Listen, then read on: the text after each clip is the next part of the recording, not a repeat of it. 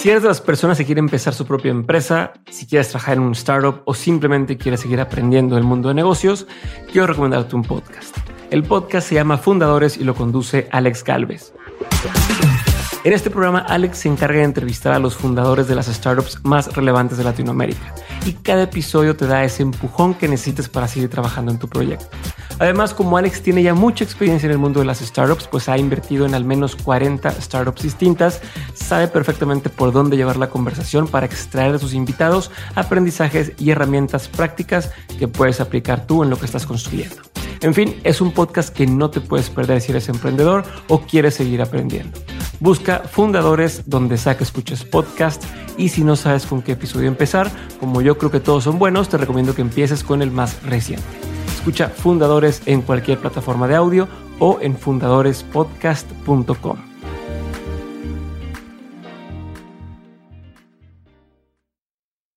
Hay una historia que me encanta que dice que Narudim estaba buscando una llave en un cuarto y José llega con él y le dice, oye, ¿te ayuda a buscar la llave? Y, le dice, sí, ayúdame. Entonces empiezan a buscarla, pasa mucho tiempo y José le dice a Narudín, después de mucho tiempo, oye, Narudín, ¿estás seguro que perdiste la llave aquí? Porque pues, no, o sea, ya buscamos por todo. Y le dice Narudín, no, no la perdí aquí.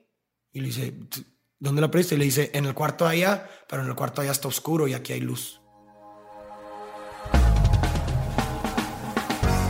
Hola a todos, mi nombre es Diego Barrazas y les doy la bienvenida al episodio número 16 de Dementes, un podcast en el que tengo conversaciones con la gente que está cambiando el status quo.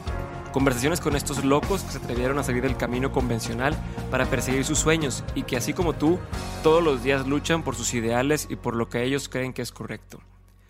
Mi intención en cada episodio es escarbar entre la mente y la experiencia de los invitados para encontrar las herramientas, aprendizajes e inspiración que te ayuden a llevar tu vida laboral y personal al siguiente nivel. Y antes de presentar al invitado de hoy, quiero invitarlos a suscribirse a nuestro newsletter llamado por ahora 7 de 7, donde cada día 7 vas a recibir un correo electrónico con 7 recomendaciones curadas por nosotros y por nuestros invitados al programa. Cosas como artículos, videos, herramientas y libros elegidos especialmente para ustedes que los tachan de locos por querer ser mejores todos los días. Además, cada mes estaremos rifando algo distinto entre los suscriptores de 7 de 7, desde libros y productos hasta horas de consultoría y entradas a eventos exclusivos. Así que si aprender no es suficiente motivador para suscribirse, ojalá los regalos les den ese empujoncito que les falta. Otra cosa, estén al pendiente de la página de facebook.com diagonal Dementes Podcast y de dementes.mx para encontrar la manera de suscribirse y de pasada pues regálenos un like o un comentario que los leemos todos. Ahora sí, quiero presentarles al invitado de hoy. El invitado de hoy tiene una mezcla bastante, bastante interesante de pasiones.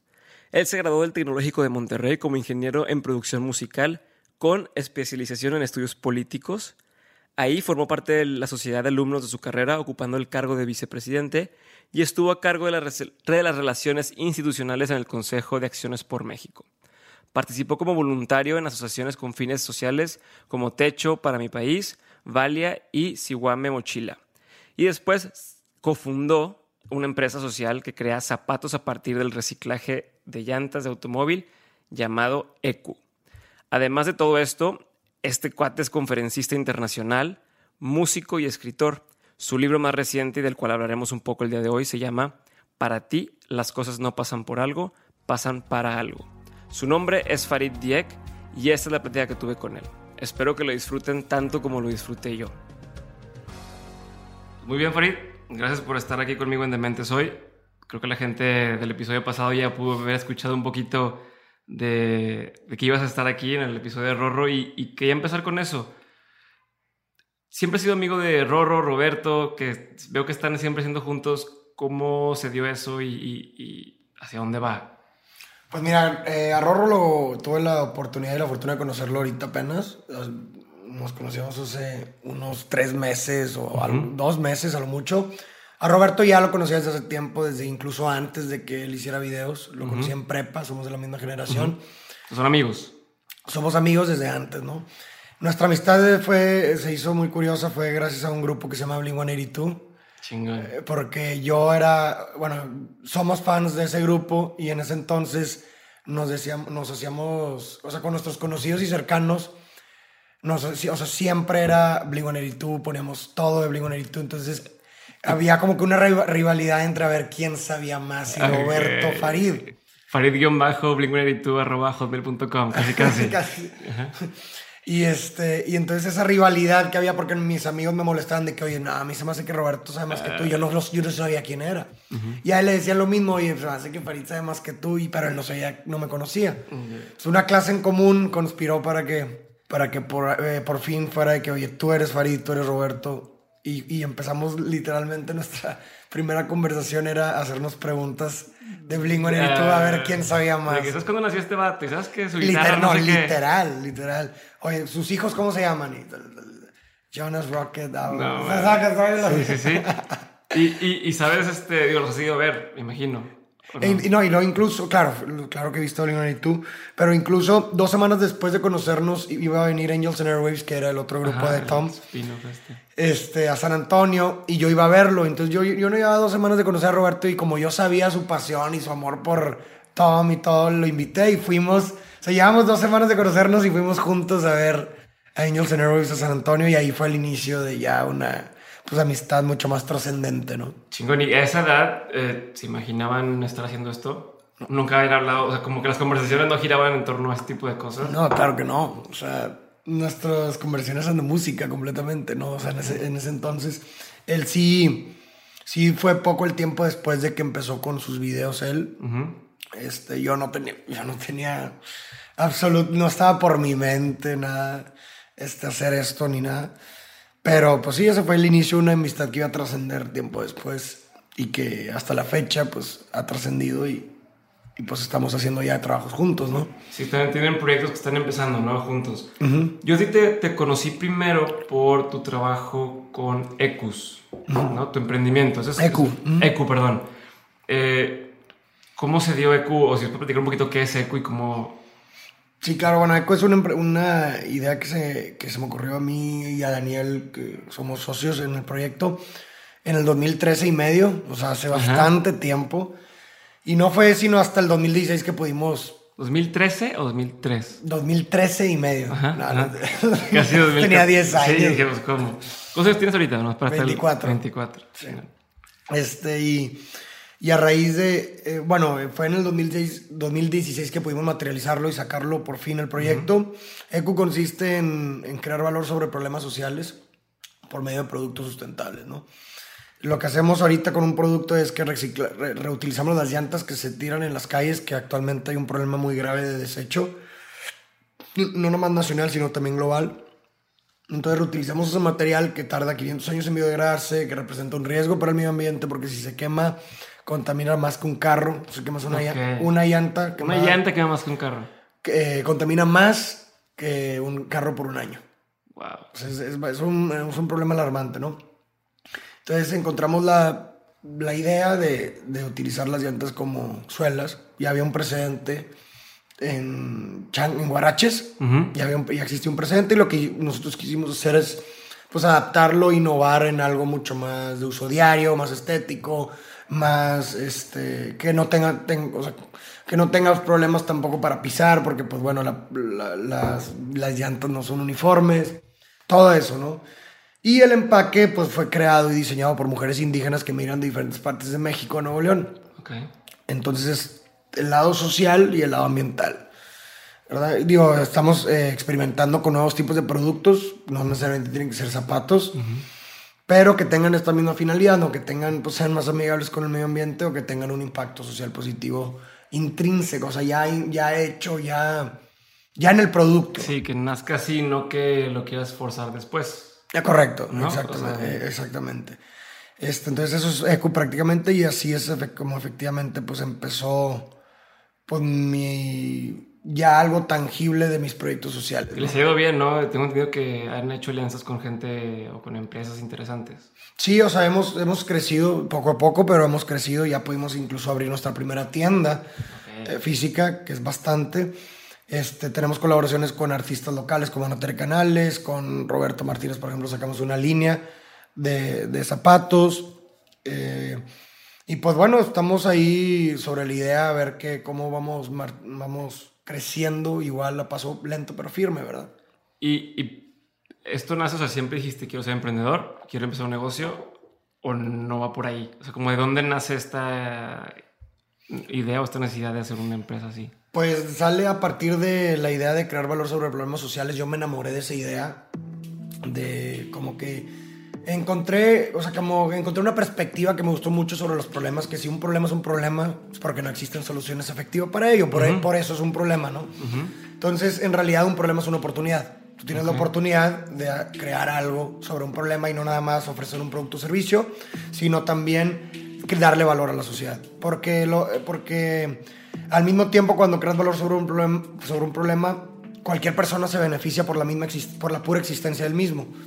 O sea, a alguien no le puede gustar tu producto, o alguien no tiene el, poder adquisitivo para tenerlo, el producto o servicio, etcétera, pero esa persona se beneficia por la existencia del mismo, aunque no sea usuario ni nada. Ok, claro. Entonces, esa idea a mí fue como, wow, me encantó.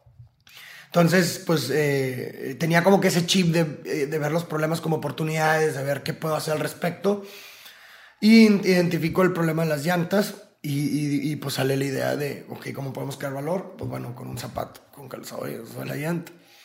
Y pues bueno, así es como estoy en constante movimiento yo, o sea, no, es, no, no me, yo no, o sea, soy muy inquieto, no me sacio. Okay. O sea, no me conformo y, trato como que siempre identificar algún problema y ver cómo puedo bajo mis humildes habilidades y etcétera, ver cómo puedo yo crear valor sobre ese problema. Chingón, ¿y cómo brincaste de eso a hacer videos y convertirte en algo viral, no? Porque ahora, pues, mucha gente de tus videos de repente el otro día en grupos en los que estoy compartieron el de la, la probabilidad de que hayas nacido y demás. Eh, ¿Cómo fue ese brinco y por qué pasó? Pues bueno, siempre... Eh, a partir de que nace EQ, o sea, el proyecto de EQ, me empezaron a invitar a dar conferencias y pláticas de EQ, ¿no? Pero a mí, eh, una vez, de hecho, Roberto, es, en una de las conversaciones que he tenido con él, me comentó algo que también me hizo mucho clic, era que la belleza de las obras de arte no está en su producto final, sino en su proceso de creación. Entonces, eh, bajo esta premisa, eh, a, mí, cuando me invitaban a dar pláticas de EQ, así, yo no quería hablar de EQ, yo quería hablar del proceso de creación o sea, cómo sucedió ECU. ¿Qué hizo posible ECU, sabes? Entonces mis, las pláticas eran más que nada pues todos los diferentes proyectos que en los que alguna vez participé, los errores que cometí, las lecciones de vida que aprendí cada uno de estos proyectos, que todo se iba sumando para hacer posible ECU y así, y así es como sucedió ECU, ¿no? Entonces, este, a la gente le gustaba, la gente eh, identificaba pues alguna y empatizaba con alguna lección, etcétera y me metía poco a poco la semilla de que, ¿por qué no utilizar las redes sociales para expandir? O sea, si a la gente le gusta, le sirve. Está enganchando esos temas y le. Exactamente, o sea, ¿por qué no utilizar las redes sociales para expandir y exponenciar esta, eh, eh, pues, mi humilde pensamiento y que le sirva a más gente y no nada más a la gente que me vaya a ver una plática, ¿sí me explico? Claro. Y bajo esa misma premisa, pues inicié, combiné mis pasiones, yo estudié música, soy músico. Ah, ok. ¿Pero tu carrera es de música? No. Producción musical. Producción musical, ok, no sabía. Cuatro años y medio estudié en el TEC. Esa, carrera es de mis pasiones. Siempre me ha gustado cualquier manifestación o cualquier expresión del arte. Eh, y lo, audiovisual, pues para mí también es, es bastante. Me apasiona mucho, ¿no? Entonces, pues encontré una combinación de todas mis pasiones, que son eh, servir como un bien para, para. servir como, como un instrumento para el bien de la humanidad y el arte. Okay. Música, video, etc. Entonces combiné todas mis pasiones en un proyecto que es hacer videos. Mis videos utilizo música, que es producida y algunas veces compuesta por mí. Este, que a lo mejor mucha gente no sabe. Ajá, que, quizás... la gente dice, ah, agarró la canción de algún lado. Ajá, digo, en, en algunas, eh, tengo una persona que, que Sebastián Barniol, que es un increíble músico, que, el, que bajo una, un trabajo en equipo de, de productor con compositor, él es el que ha ejecutado dos de, de mis videos, que me encanta cómo compone. Ha habido dos que yo he compuesto desde cero, o sea, yo compuse la música, el problema es que es el tiempo. Claro. Entonces, este, sí, demora a componer y, y pues no, hay veces no tienes ese tiempo, entonces lo que mejor que puedes hacer es relegar pero bajo una, un liderazgo de producción. me sorprende, o lo que, lo que me llama la atención ahorita que estás diciendo es justo eso. Uno ve el video y, ah, pues qué padre, hace videos y, y a veces uno demerita es como cuando ves una pintura y dices, ah, yo lo pude haber hecho, ¿no? Este, y ese video, ay, pues yo lo pude haber hecho, pero luego me estás platicando ahorita lo que está detrás y que es Exacto. pues, una manifestación artística, no es nada más un, hey, denme like, o hey, no, es sino un es trabajo. un trabajo que a ti te está, te lleva tiempo, estás, Correcto. compones, este, editas, produces la idea y demás. Eso es todo un tema, no es Exacto. ahí una, una bala al aire, ¿no? Sí, no, no, exactamente. Hay un trabajo detrás. O sea, no Ok. es nada más ponerle play al- a, la, a la cámara de record y, y de hablar, ¿no? O sea, bueno, quizás a lo mejor es que yo, pues a mí como, como, me- como estudié música y sé lo la importancia de la música y me gusta el arte, soy una persona muy perfeccionista. Entonces a lo mejor digo, o sea, no, no, no quiere decir que necesitas hacer eso para ser viral o para que tu trabajo tenga un impacto, no. Este, pero como a mí me gusta y como yo quiero hacerlo, Claro. pues me, me, me tomo mucho detalle.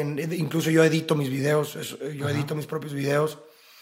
Entonces, pues es como un trabajo integral. Eso, eso es algo totalmente integral y lo, lo relaciono mucho con la música, digo, con la vida. O sea, para poder estar estable o poder estar feliz en tu vida necesitas un equilibrio en todos los factores o todas las áreas que hay en tu vida, económica, amistad, Social. social, espiritual, etcétera. Necesitas un equilibrio en todas esas partes de tu vida para que puedas trascender.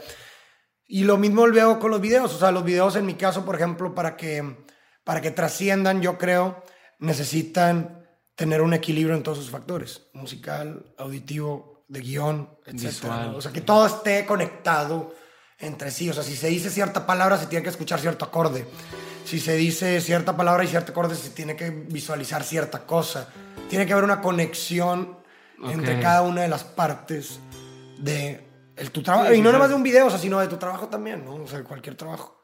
Claro, y entonces, es mi otra pregunta que es, si metes tanto de ti en cada uno de tus videos, es que siempre pregunto, ¿y, qué se siente cuando dicen que, que, que hacho y que este güey no vale madre y demás? Hay gente a la que hace videos donde, pues tal cual es, prendí la cámara, lo grabé, lo subí, te dicen, ah, pues no vale madre el video, a lo mejor no te sientes tan, no te sientes tan mal porque dices, eh, pues no le eché tantas ganas.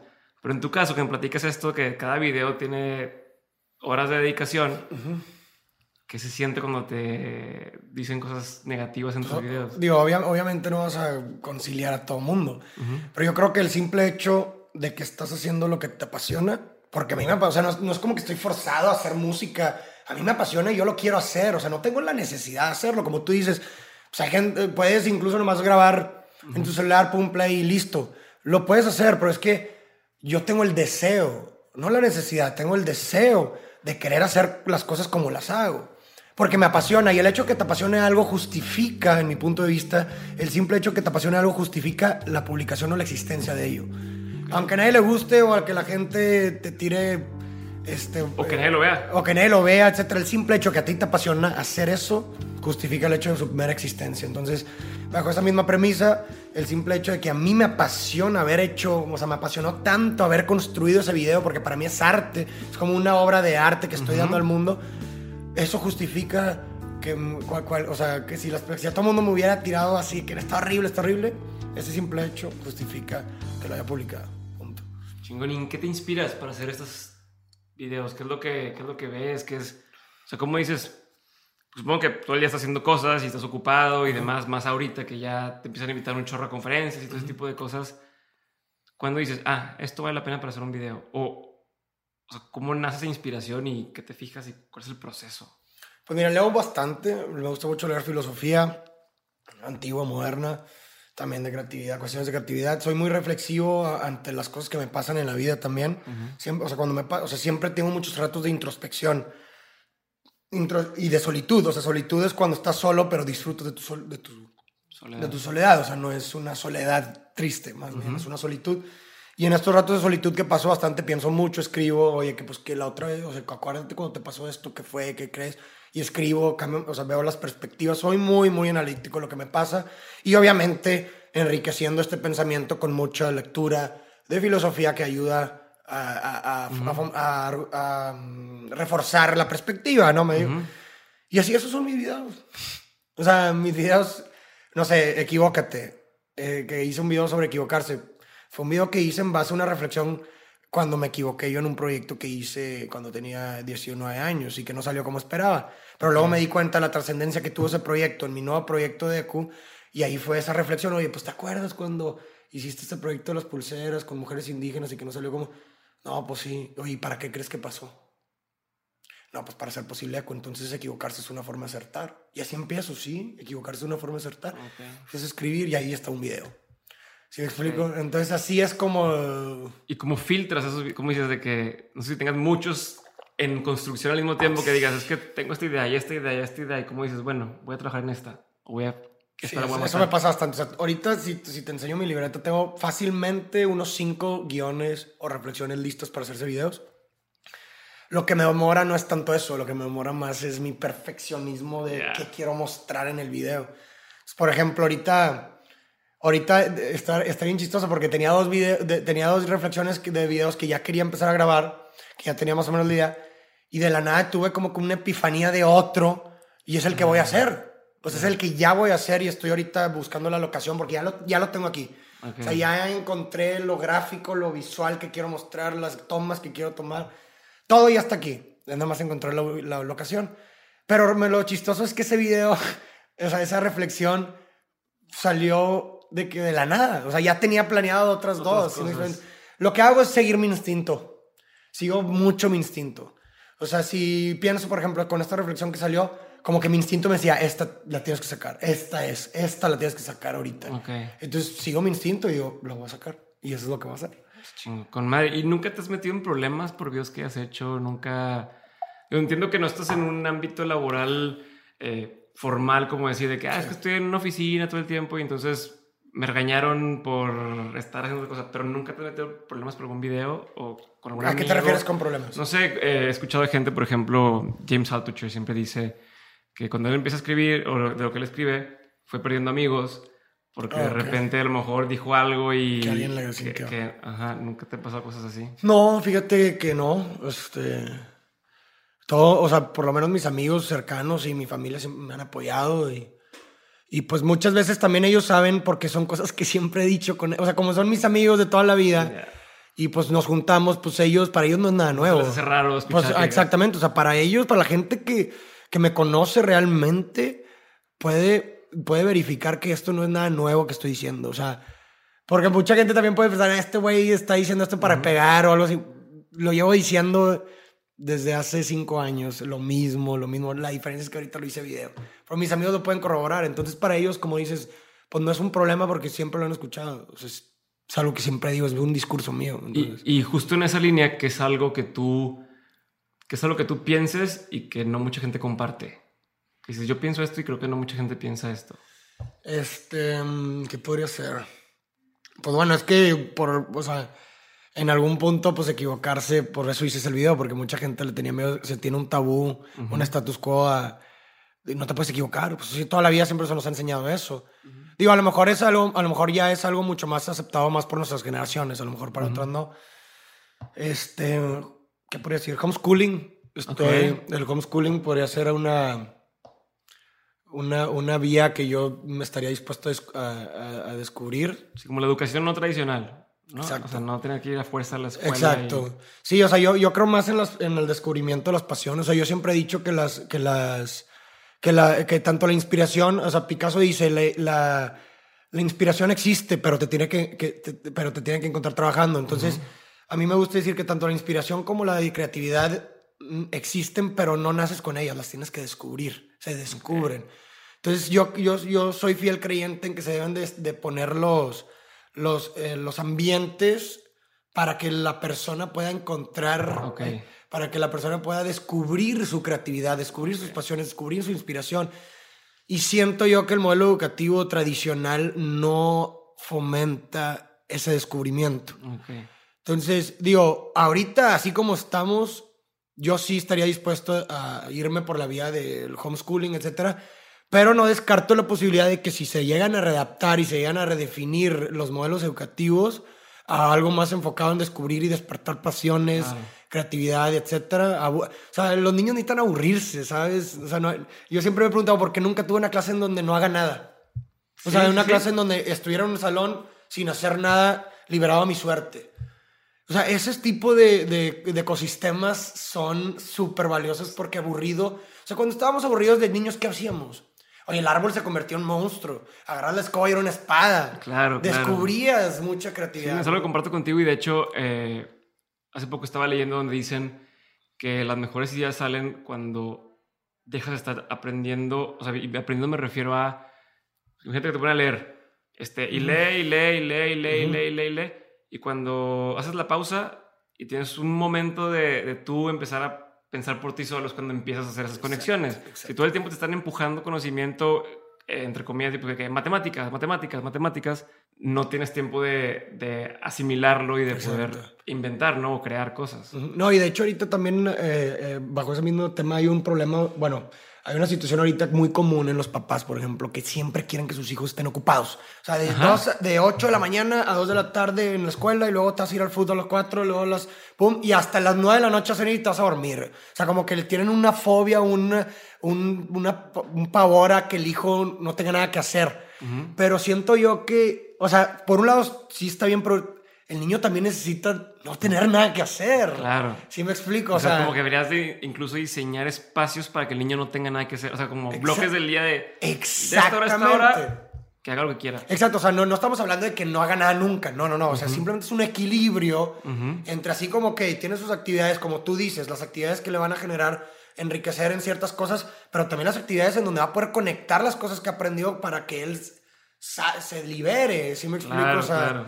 Eso, eso definitivamente, digo, y como te digo, no lo descarto, o sea, si se llegan a plantear esos ecosistemas en la, en la educación y eh, que la tradicional se convierte en eso, yo meto, o sea, no tengo ningún problema. Pero sí, definitivamente es algo que creo que no- mucha gente a lo mejor quizás no compartiría y es válido, digo, cada quien al final de cuentas lo que valida, pues es que busques lo mejor para ti, para tus hijos, ¿verdad? Eso es lo que valida cualquier decisión que, y, y que la justifica, que tomes. Y pues básicamente, sí, es- eso es algo, es que te iba a decir otra cosa que se me olvidó, pero... Igual para los que nos vieron, ahorita pasó Rorro y, y saludó y entonces ya nos... Sí, me distrajo un Nos- poco, pero bueno, no, pues creo que... Y esper- eh, ¿Estudiarías una maestría? O sea, ahorita, hablando de esto mismo, dirías, "Eh, me voy a meter una maestría o no, o algo diferente. siento que no hay absoluto, o sea, no puedes descartar por completo cualquier cosa en cualquier ámbito. Nunca digas nunca. Exactamente, nunca puedes decir, luego dices nunca y luego ves la vida que te sorprende y te dice, oye, pues siempre sí. Ujú. O sea, no, eh, yo creo que no existen absolutos, pero no están mis planes ahorita, eso sí te lo puedo afirmar. este, creo que el conocimiento está ahí afuera, está en la palma de tu mano. Todo depende de tu estilo de vida y del tipo de persona que seas, ¿sabes? O sea, para ciertas personas sí les sí, o sea, claro que, que es valiosísimo, para otras personas a lo mejor no. Entonces depende mucho de la persona, pero para mí yo creo que ahorita no, no, estoy, no está en mis planes. Y de hecho he tomado muchos cursos gratis en línea. O sea, cuando quiero aprender algo, soy muy inquieto, te digo, soy una persona súper inquieta. Quiero aprender algo y voy y busco dónde aprenderlo en internet, en cursos en línea, etc. ¿Alguna página, digo, aprovechando que lo mencionas, que pudieras recomendar para meterte a aprender algo? Coursera.org es una plataforma súper increíble que he tomado bastantes cursos de ahí. ¿Sí? De diferentes temas, o sea, desde psicología, desde filosofía moral, he tomado un curso ahí de Yale.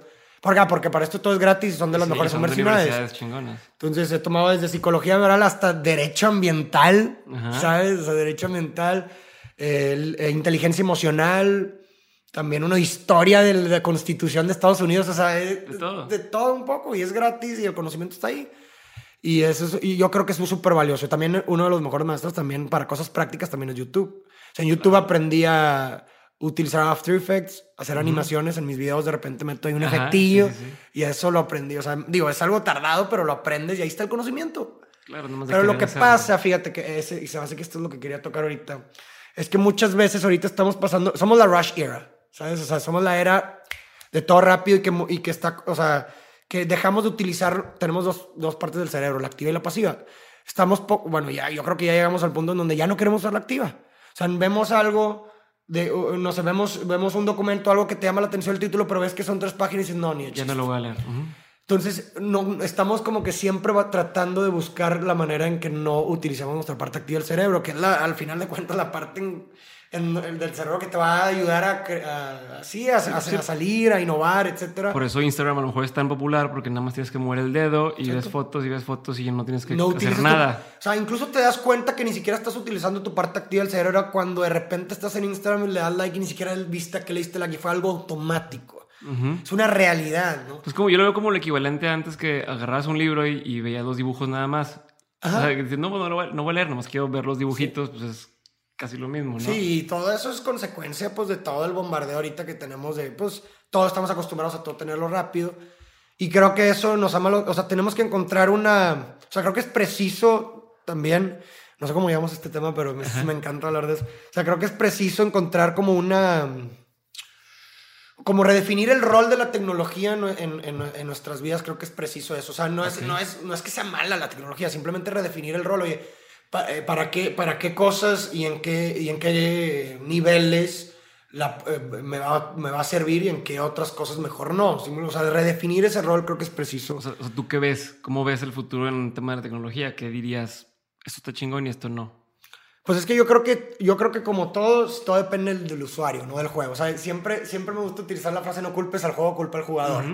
Y para todo, porque definitivamente eh, las redes sociales y el internet y la tecnología han, han, han hecho cosas súper valiosísimas para la humanidad. O sea, es sin precedente alguno.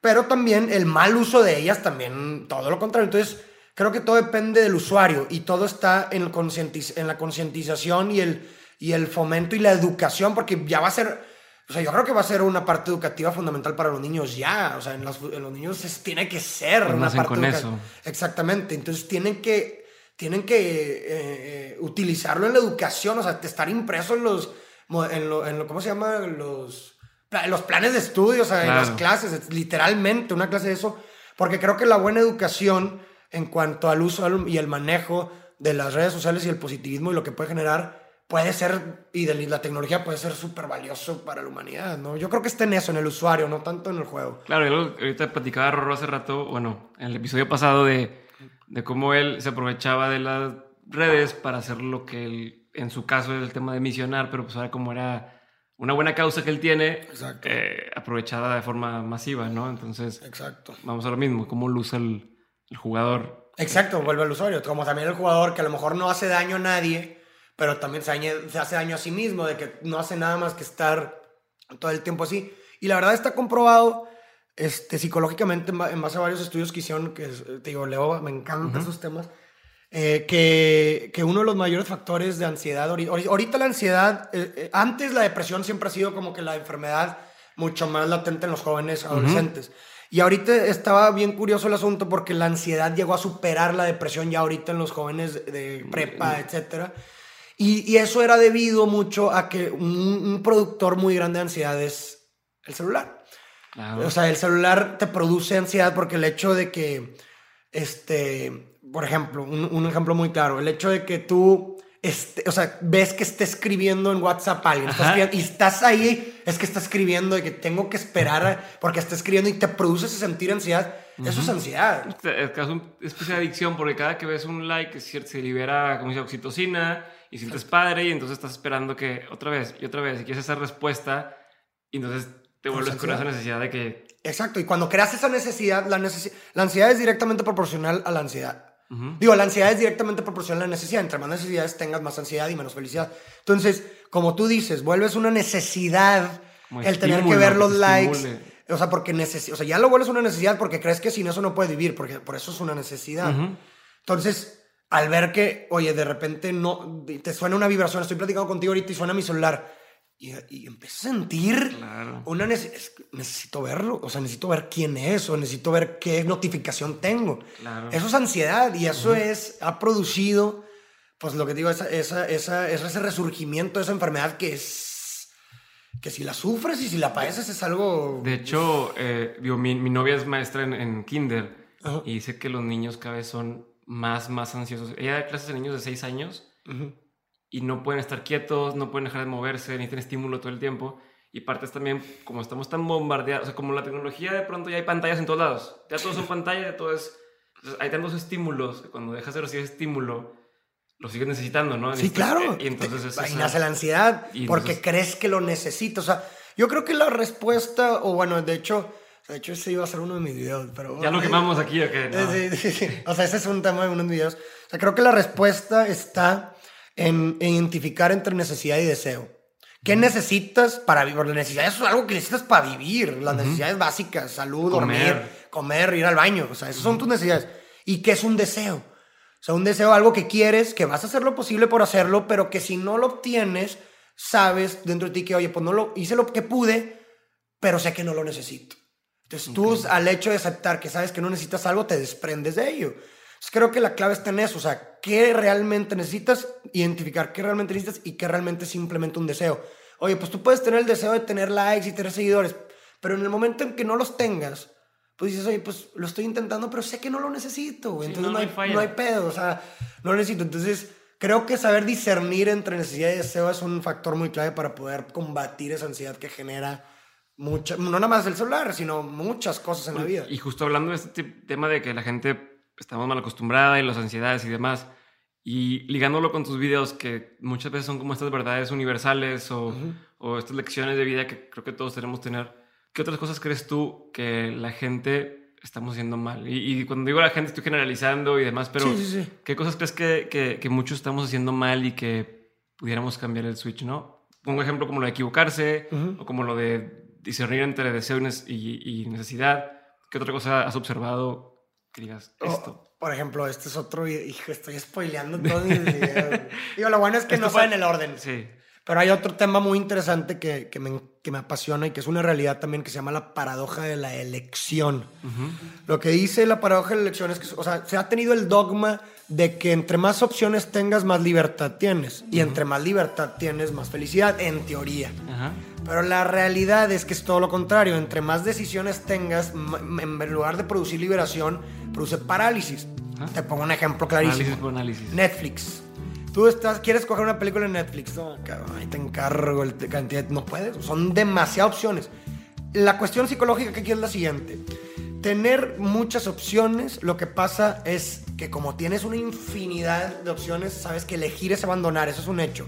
Tú eliges algo, abandonas todo lo demás. Entonces, como estás abandonando una cantidad estúpida de opciones, tu expectativa por lo que escoges es altísima. Porque dices, oye, dejé ir tanto. Claro. Lo que elegí tiene que ser perfecto. Pero no existe la perfección. No. No, existe la perfección. Y Incluso- automáticamente lo estás esperando todavía más de lo que hubieras esperado en un principio. Exacto, entonces las expectativas se van por los cielos. Entonces ahí hay un problema porque aunque lo que hayas elegido eh, sea bueno, tú estás esperando una perfección, entonces es muy fácil imaginarte que alguien, algo más pudo haber sido mejor. Entonces eso pasa mucho. Chin, es que hubiera escogido lo otro. Pero eso es algo injusto porque no puedes comparar una decisión tomada y vivida con una decisión imaginaria. Porque no la estás viviendo. Porque ¿cómo sabes que eso pudo haber sido lo mejor para ti si en realidad no lo viviste? A lo mejor lo hubieras escogido y a lo mejor te hubieras dado cuenta y, pues, y hubieras dicho lo mismo, hubieras elegido lo otro. Claro. Entonces, eso es una cosa.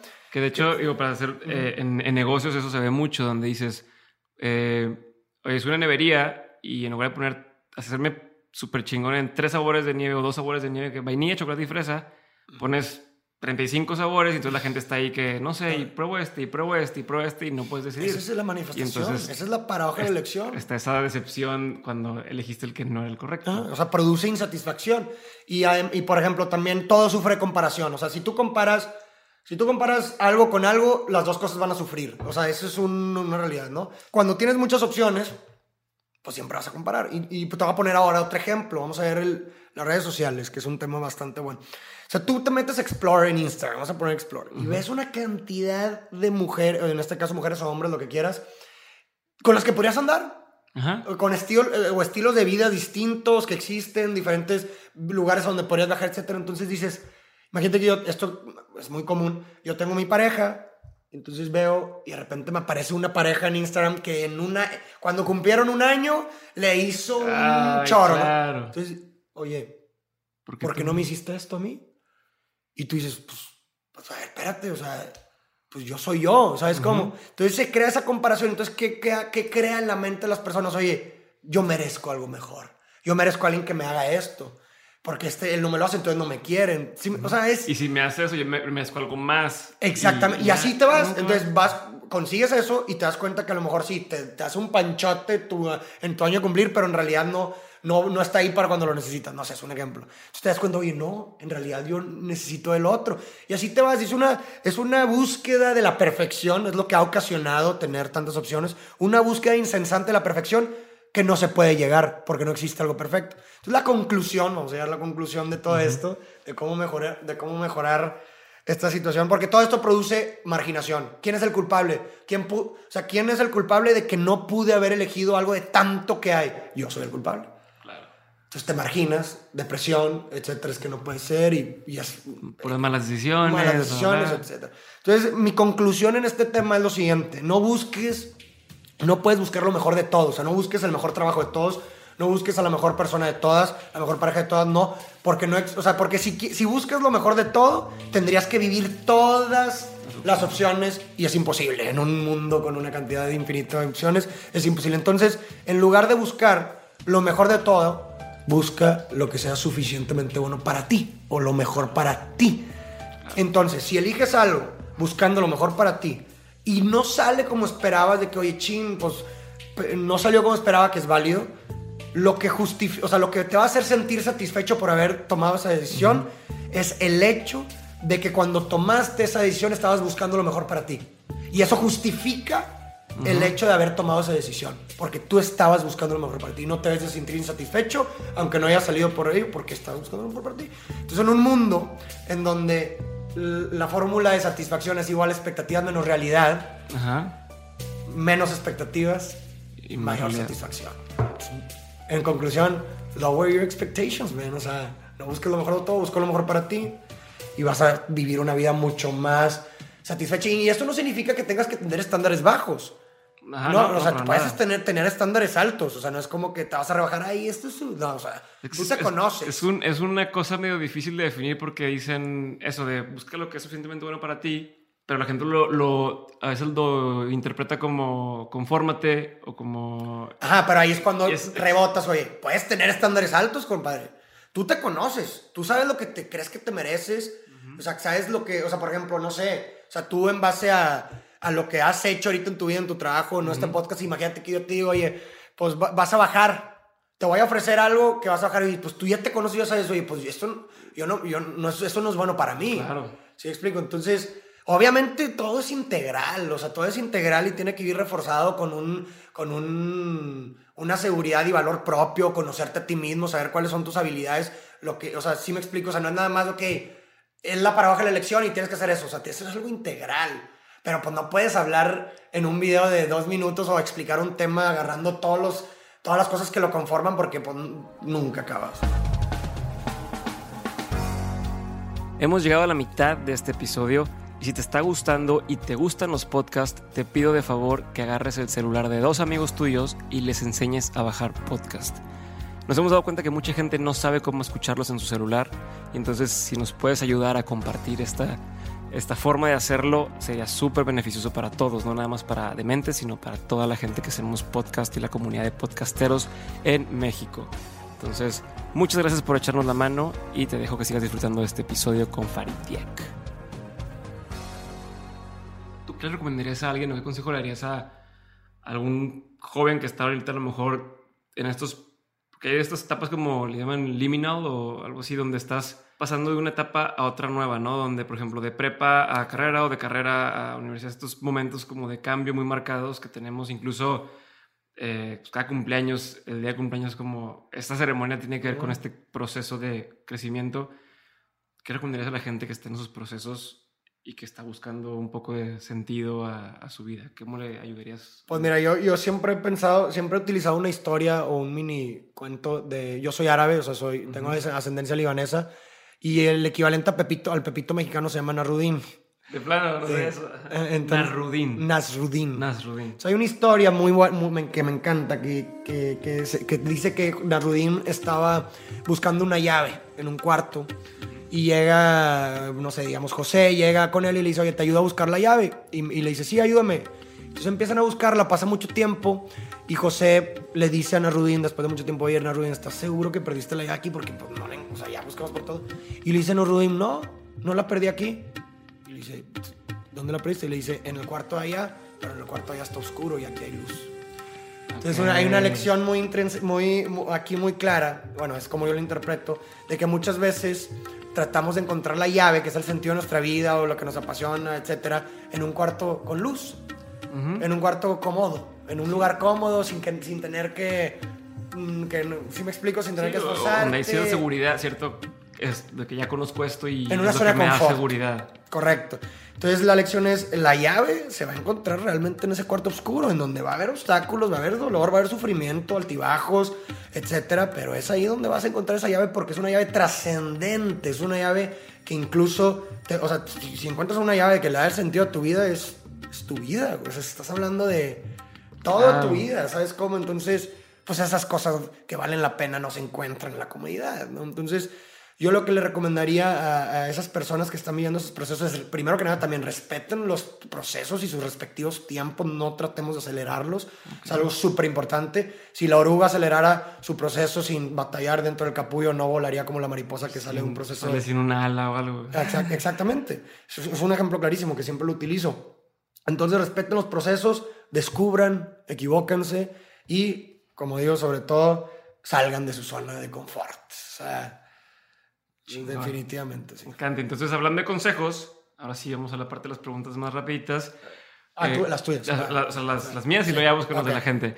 ¿Cuál sería el peor consejo que te han dado o que has escuchado? El peor consejo Ajá. que me han dado, caray. Híjole. Un consejo que escuches constantemente y digas, es que eso no, no, no está bien. Ah, ya. Excelente, ya me acordé. Que te digan que, que eso ahorita un lema que se está utilizando mucho, que si no eres tu propio jefe, prácticamente eres un fracasado. Eso es la falacia más grande que he escuchado en- y que, que desgraciadamente se está fomentando ahorita bastante y creo que tiene que cambiar. Y probablemente voy a hacer un video de eso.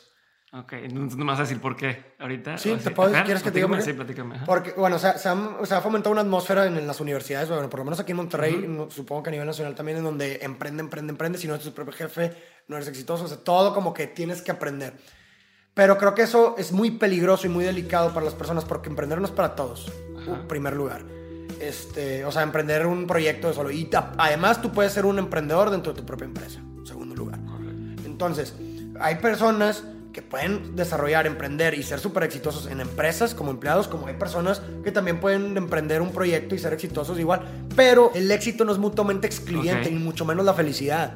El problema es que creas esa, le metes esa semilla a las personas, entonces se marginan y decir, oye, es que yo, yo no, o sea, estás en un trabajo, en una empresa, no, necesito emprender porque si no emprendo y no soy mi propio jefe, entonces se salen, digo, está bien, o sea, está bien que se salgan y lo intenten, pero muchas veces el problema es la marginación.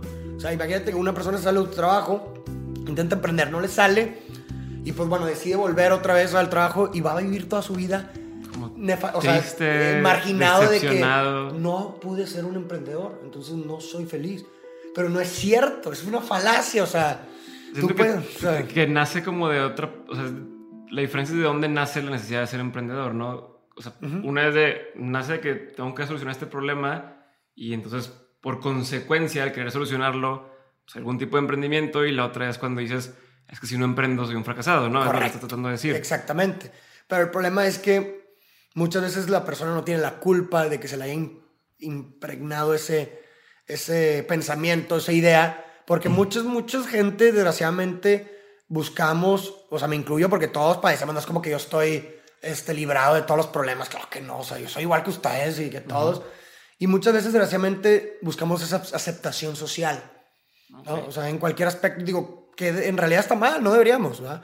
Pero en cualquier cosa, en trabajo, en lo que haces, en pareja, etcétera, buscamos esa aceptación social. Entonces, cuando tú ves que la aceptación social o lo que se busca es que tú emprendas y seas tu propio jefe y que la gente va a decir, este güey es un emprendedor, pues entonces lo van a intentar buscar porque buscan aceptación y en donde no la tengan, van a decir, chinga, soy un fracasado, güey. Y no es cierto, güey. O sea, puedes innovar en tu empresa, como empleado puedes crear un chingo de valor en tu empresa, perdón, perdón por las malas palabras, pero me, me apasiono.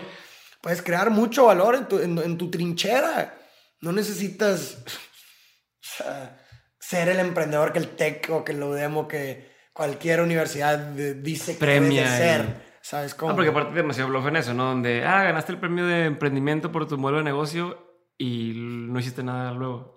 No, o sea, sí, sí, exactamente. o sea, ¿Y ¿Cómo va tu empresa? No, pues nomás gané el premio y, y ya. Siguiente pregunta, eh, ¿en qué es algo que piensas mucho? Algo que ocupa mucho mi mente es qué hacer, qué nuevo hacer. Siempre estoy constantemente pensando que acaba esto, ¿qué sigue? ¿Qué voy a hacer? O sea, soy inquietísimo, inquietísimo. Ok. ¿Algún momento descansas? ¿Algún momento tienes alguna cosa como para Sí. descargarte? Sí, sí, ¿Qué, sí. ¿Qué haces? ¿Qué, qué, como qué rutina tendrías o qué haces antes de dormir para poder dormir y no estar pensando? Todas las noches, este, antes de dormir, salgo afuera, en mi, afuera- en mi jardín, me siento una media hora solo, me pongo a ver las estrellas, empiezo a pensar, a pensar en mi día, hacer una, una especie de examen conciencia en, mi, en, lo- en los días que vienen, de repente se me ocurren ideas a punto. Eso es como que diario, todos los días. También algo que hago mucho o busco muy seguido es ver a mis amistades, Ok. platicar con gente para despejarme. Trato de salir constantemente o ver a... eh, o sea, salir me refiero de que ir a casa de un amigo, echarme una cervecita, platicar, como que des- buscar ese tipo de despejes son muy valiosos para mí. Y, y también descanso, o sea, durante, o sea, soy fiel consciente que, que se tiene que invertir en descansos. O sea, no, no nos debemos de, de, de volver locos porque, ay, es que no estoy haciendo nada, está bien, descansa, güey. necesitas descansar, cabrón. es una inversión para la productividad de tu trabajo. Chingón. Eh, eh, ¿Cuál ha sido de las mejores cosas que has comprado con mil pesos o menos? Con mil pesos o No, menos, 100 dólares o menos, mejor lo voy a poner así para Un que viaje. en todos lados. un viaje. Soy amante de las experiencias, no las cambio por nada y una vez pude viajar con mil pesos. Sí, porque lo compré con mucha anticipación. Entonces, a, a Chiapas, me acuerdo. Chingón. Eh, si pudieras platicar con quien tú quieras, vivo, muerto, este, en otro idioma, lo que sea, con quién te gustaría tener una conversación. ¿Tiene que ser alguna figura o puede ser cualquier persona? Cualquier persona. Con mi hermano. Con tu hermano. Tu hermano. Falleció Ok, mi hermano mayor. sí. ok. ¿Qué agradeces el día de hoy? Que agradezco estar vivo. Chingón. Y otra pregunta que muchas veces hago es: ¿qué libro o canción o video te ha marcado? Dame tres cosas así que. Canción Araba Tour de Sigur Ross. Este, mm, película. Pues hay varias, obviamente. O el sea, no tiene que ser una, una, una y una, Ah. puede ser en Un- general. Ah, en O general. sea, tres cosas, pero hablando de a lo mejor de esos medios, pensando en que la gente pudiera a lo mejor también verla o escucharla o leer. Tres cosas que he dicho, hay un antes y un después de que yo vi. Ah, ok, ya, ya te entendí.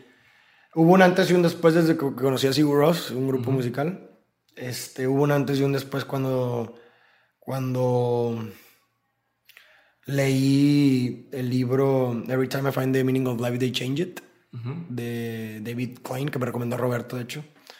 Este, hubo un antes y un después cuando conocí a, a- Stanley Kubrick y a David Lynch, directores de cines que definitivamente influyen mucho en mi trabajo, aunque no, aunque no parezca. no parezca dices ahorita. Sí, sí, sí, pero definitivamente sí.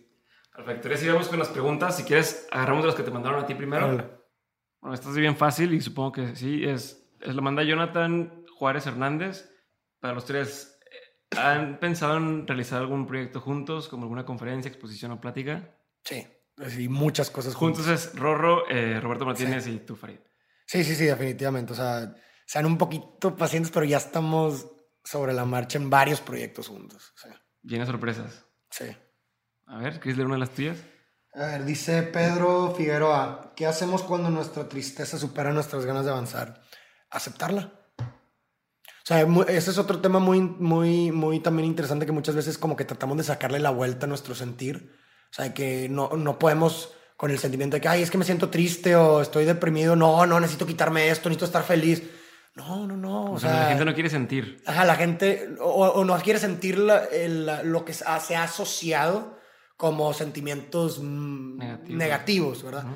Pero yo creo que, yo creo, Pedro, que, que, que debemos de aceptar esa tristeza, o sea, acéptala sinceramente, vívela y que poco a poco con esa aceptación volvemos a lo mismo, aceptar es desprenderse, entonces cuando llegas a aceptar lo que estás sintiendo, pero verdaderamente y sinceramente vamos a poder estar en una mejor posición para poder llegar a avanzar, o sea, a mejorar, definitivamente. Perfecto. Paola Magaña Villalobos, muchas gracias por tu pregunta. Y dice Farid Diek, ¿qué haces cuando tienes dificultades para resolver un problema? Cuando tengo dificultades para resolver un problema, cambio las estrategias. O sea, si, o sea, no esperes, no esperes los mismos resultados, eh, no esperes resultados distintos haciendo siempre lo mismo. Si estás teniendo dificultades es porque no está funcionando lo que estás haciendo, haz cambios sutiles quizá, ve ajustando y creo que eventualmente vas a poder llegar a la solución del problema, sí. Perfecto. Eh, dice Sol González, Para ti, ¿qué ha significado atreverse a no ser igual al resto? O sea, a ser auténtico. Pues, este...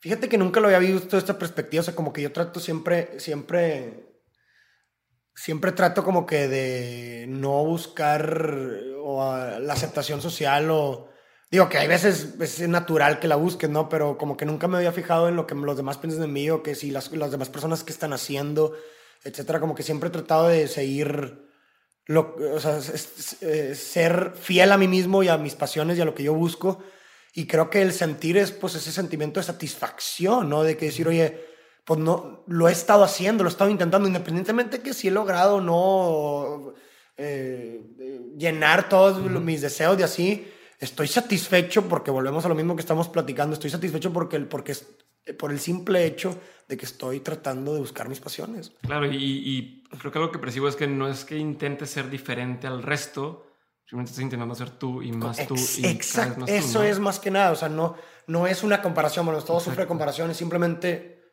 estoy intentando ser yo. Sí, estás descubriendo y, y, a lo mejor ahorita, como decías, pienso esto hoy. Mañana, mañana Exacto. descubrí esto de mí y, cambié mi forma de pensar y, Exacto. se vale, ¿no? Sí, totalmente. Por cierto, muchas gracias a todos los que han mandado sus preguntas. Eh, gracias. Y si de plano se juntan muchas preguntas, igual y Luego Farid se avienta un Q&A o, o, un videito contestando todas. Dice, algún, dice, soy Caro, es, algún día vendrán a Monterrey. ¿Cómo? Así de, ¿cómo? Somos de Monterrey. Aquí vivimos. Alguien preguntó que se han ido a Coatzacoalcos, Veracruz. No hemos ido. Yo voy a estar en Boca del Río en, en septiembre. No sé si estén cerca, pero voy a estar ahí. a ver, había una pregunta por aquí. ¿Qué libro recomiendas cuando terminas una relación? Dicen. Ah, este, ¿qué libro recomiendas cuando terminas una relación? ¿Cuál será bueno? Cuando terminas una relación, es que depende de qué estés buscando. O sea, si lo que quieres es encontrarle un sentido al rompimiento, si lo que quieres es buscar otro amor, pues varía mucho. Si a lo mejor nomás quieres estar bien contigo mismo, pues recomendaría. Híjole, qué difícil. Qué difícil pregunta. O sea, la verdad, nunca no, no he leído ningún libro así como que. Como de, eso. De eso. O sea, sí he leído libros de como de que mejorar, o sea, de por ejemplo, Men are from Venus and Women are from Mars, eh, no sé si es al revés, que está muy bueno, que habla de, pues de lo, diferente que son los hombres y las mujeres en cuanto a sus expresiones, etcétera, y cómo pueden mejorar pues la comunicación, etcétera, en una relación. Eso que sí es muy interesante, pero de un rompimiento, la verdad, no te voy a mentir, Luna, no te quiero recomendar basura o cosas que no sé, entonces... De hecho, yo tengo uno aquí que sí te lo voy a recomendar y no me preguntaron Ándale, perfecto. Se me hizo muy chingón el libro. Además, déjame lo encuentro el nombre exacto, que se llama The Seven Principles for Making Marriage Work. Y lo escribe Gottman, se pida, G-O-T-T-M-A-N. Está interesante y no, no lo digo, como dices, no es para superarla, pero como que te habla un poquito de qué esperar tú como persona, qué series más, como que habla más de te ayuda a balancear tus expectativas, justamente. Y no decir, ah, es que las relaciones son para siempre o lo que sea. es muy real. Entonces, puede que te ayude a tener una perspectiva distinta de las relaciones y tal vez tu siguiente relación pueda ser mejor. Sí, de hecho, así más bien, yo creo que la recomendación es que el libro sea para algo futuro y mejor, ¿no? Y creo que ese, el que tú mencionas, como lo mencionas, puede ayudar. Y pues yo también te recomendaría el de Men and from Venus and no sé si es al revés, Men are from Venus and Women are from Mars, o al revés, pero... No sabe cuál es, el libro. sí, pero es bueno, es bueno, sí. Ok, ¿te quieres echar otra? A ver, una más. Una random. Si ustedes motivan a tantas personas con sus videos, ¿quién los motiva a ustedes? Ándale. Es de Ale... Alejo. ¿Quién los motiva a ustedes? Pues no es más bien quién, es más bien qué. O sea, bueno, en mi caso, no puedo hablar por los demás, ¿verdad? Pero en, mi, en, mi, caso no es más, no es, bueno, si me dices quién me motiva, pues obviamente, pues mi sentido de vida fue la, el accidente de mi hermano mayor, entonces si, me, si tengo que decir quién, pues diría que él. Pero yo, yo creo que más que, o sea, qué es lo que te mueve, para qué haces lo que haces, eso es lo que al final de cuentas le da sentido a lo que haces y a tu vida misma. Entonces, ¿qué es lo que a mí me da sentido o qué es lo que a mí me motiva? La idea, porque si es una idea, la idea de servir como un instrumento para el bien de la humanidad es lo que a mí me mueve y me motiva. Entonces, eso, Alejo, podría, eh, podría contestar tu pregunta. Sí, a fin de cuentas es como que esa, esa visión que tienes nunca se termina de, saciar. De saciar. Y entonces te sigue llevando, te sigue llevando, te sigue llevando, ¿no? Porque es un camino.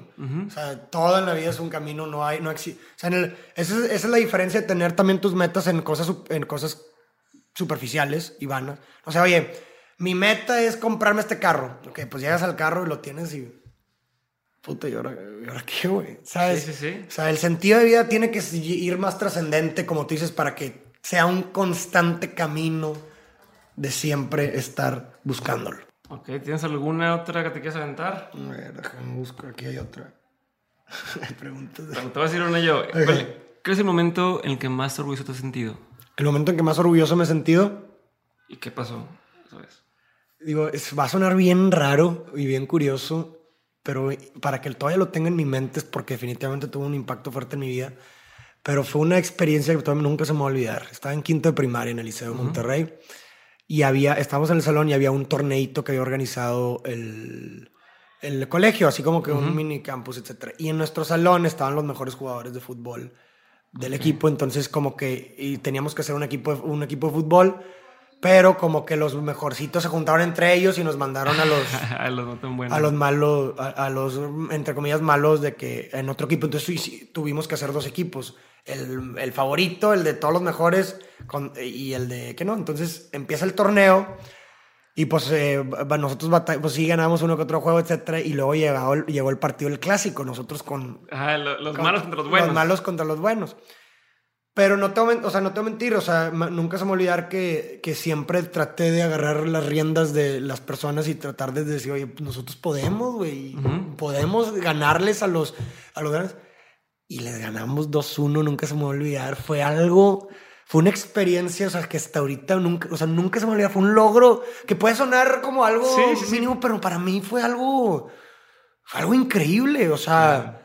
Te lo juro, no, o sea, no, no, hay no hay palabras para explicar ese sentimiento. Nuestro sentir cuando ganamos el partido fue como un final. O sea, pudimos ver muerto ese día y eran... Claro, y eso que dices ahorita que, que puede sonar tonto, como dices, pero pues en ese momento eh, o en tu realidad, pues era algo grande. Es como cuando dicen, es que es un niño, no, no sabe lo que quiere, o, o cuando, no sé, porque imagínate que los niños chiquitos o de 12 o 11 años tienen una novia y este, pues, cortan, el niño llora y es de que, ay, pero pues está chiquito, no sé. A ver, el niño está queriendo a su capacidad de querer o de amar a una persona y no puedes minimizar esos sentimientos porque es lo que es y va a tener el impacto que tiene para él porque así es y a lo mejor mientras crece aprende a amar de diferente forma o a querer algo o a disfrutar, pero a su edad Era, no. esa ¿no? es la emoción, ¿no? Entonces por eso pues, yo no creo que sea algo tonto, yo creo que es lo No, y además también como tú decides ver las cosas, la perspectiva, que, o sea, la perspectiva que yo le doy ahorita después de tanto tiempo es efectivamente, o sea, cómo se pueden lograr las cosas por más adverso que se vea el panorama. O sea, éramos, nadie jugaba fútbol y les ganamos 2 a 1. O sea, no, no, no, no, fue, fue algo increíble. Sí. Ya para acabar, quiero nomás que platiques un poquito de, sé que estás escribiendo un libro. Ujú. ¿Cómo se llama? ¿De dónde nace ese libro y, y, y- y cómo vas? Pues mira, eh, se llama Para ti las cosas no pasan por algo, pasan para algo. El libro lo llevo escribiendo desde hace mucho tiempo, incluso antes de hacer videos. O sea, creo que, creo que me gusta cómo todo se va conectando, porque, o sea, al final de cuentas me gusta el hecho de poder decir, oye, los videos no es nuevo. O sea, yo lo que estoy haciendo con los videos es algo que he estado haciendo toda mi vida. O sea, los temas que hablo en mis videos son temas que he expresado durante cinco años. Este libro no es un libro que empecé a hacer aprovechándome de que soy... Es un libro que llevo escribiendo desde hace tres años. Y hay gente que lo puede corroborar. Entonces, me gusta cómo los puntos se conectan y, y en su debido tiempo todo hizo un rompecabezas en- eh, hermoso, ¿no?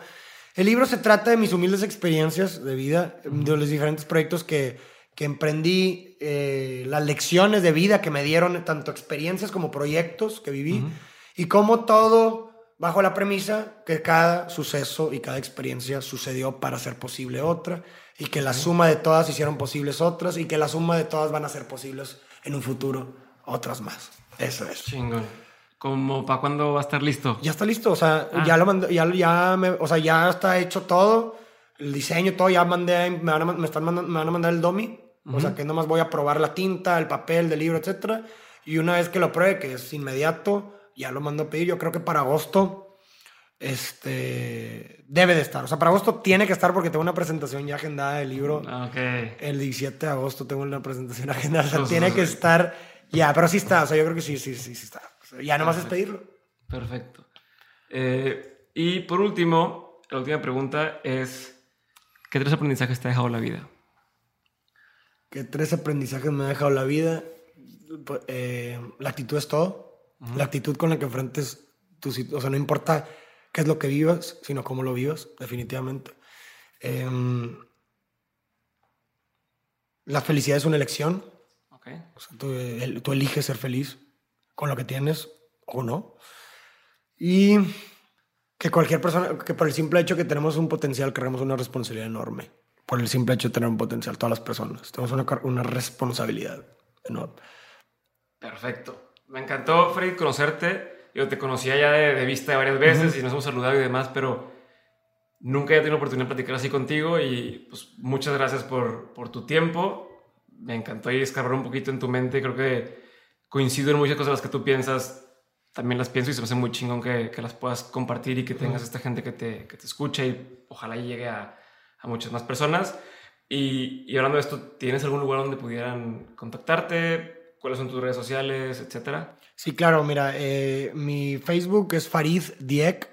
Les deletreo Farid por, y Diek porque es un poco difícil. F-A-R-I-D de dedo, Farid. Y Diek es D de dedo I-E-C-K. Diek, Ok. ese es mi, mi Facebook. Igual el arroba pues es Faridiek con una D. Con una D. o sea, Ah, sí, porque- Solo- todo corredito. Ah, Farid Diek, pero con una D. O sea, Faridiek, haz de cuenta. Y ese es mi arroba para Instagram y, y- y Twitter también. Perfecto. Pues listo. Muchas gracias. ¿Algo que, es- que a lo mejor que quieras agregar? O... No. Es todo. Mu- muchas gracias por la consideración y por tenerme aquí, Dio. Perfecto. Muchas gracias y nos vemos en el siguiente episodio. Bye.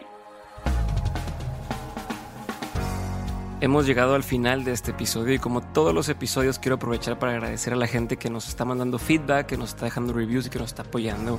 El día de hoy quiero agradecer a David Urias Núñez, a Edison Cortés y a Pedro Anarquía Díaz que nos han estado mandando sus insights y la forma en que pudiéramos mejorar este programa. También quiero pedirles de favor que si este programa les gustó, que si encuentran algo de valor en Dementes, por favor déjenos un review en iTunes, califíquenos, déjenos un review en la página de Facebook. Todo esto nos sirve y nos ayuda muchísimo a que podamos llegar a más personas y que más personas nos encuentren en estas plataformas. Gracias nuevamente por haber escuchado este episodio. Mi nombre es Diego Barrazas y esto fue Dementes.